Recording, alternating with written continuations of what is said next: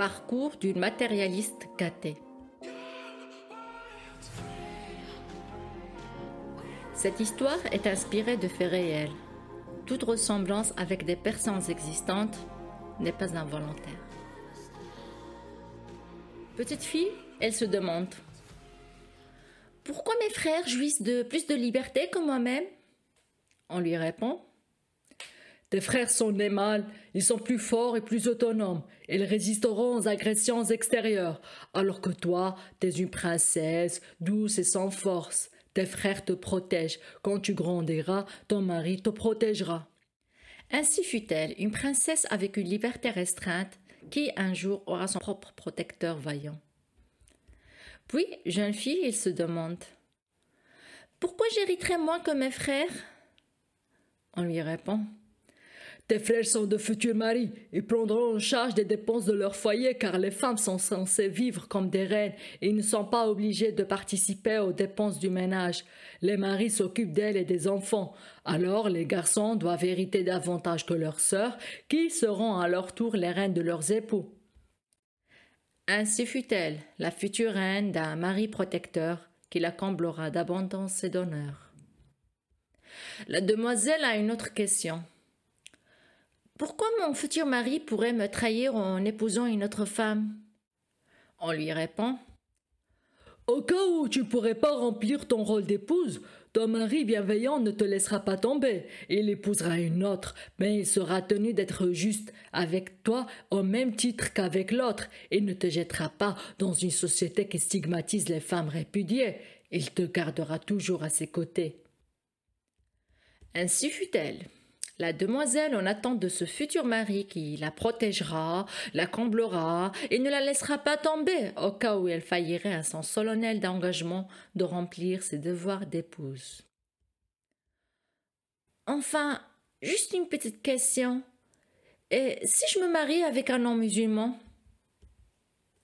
On lui répond tu ne pourras te marier qu'avec un homme de confession musulmane, capable de te protéger et de préserver ta dignité, car il craint Dieu et se conforme à ses ordres. Soit. Elle grandit ainsi chez ses parents, voit ses frères partir l'un après l'autre, vivre avec leur reine.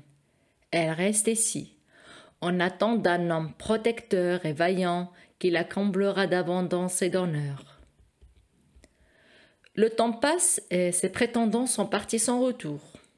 Tant pis, ils ne sont pas assez forts pour la protéger ou pas assez riches pour soutenir une famille. Son prince à elle viendra un jour. Les parents vieillissent et ont besoin d'assistance. Heureusement, la princesse est toujours là avec son petit revenu. Elle veille sur eux, prend soin de la maison. Son prince ne s'est toujours pas manifesté. Peu importe, les parents d'abord.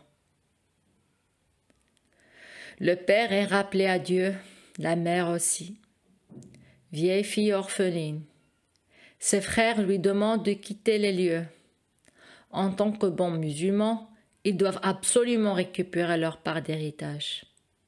Frustrée et indignée, elle refuse de quitter la maison qu'elle avait entretenue de son propre argent quand tout le monde était parti.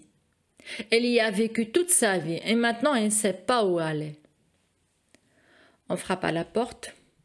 L'huissier de justice lui remet une convocation. Les frères ont remis l'affaire au tribunal car ils s'impatientent. Ils n'acceptent pas de voir leur sœur, la matérialiste gâtée, qui a toujours repoussé ses prétendants, jouir toute seule de leur part d'héritage. Les textes de loi leur donnent raison. C'est le drame dans la famille, l'affaire perdure et la tension augmente. Elle est décidée elle ne cédera pas. Les associations sont là pour l'aider.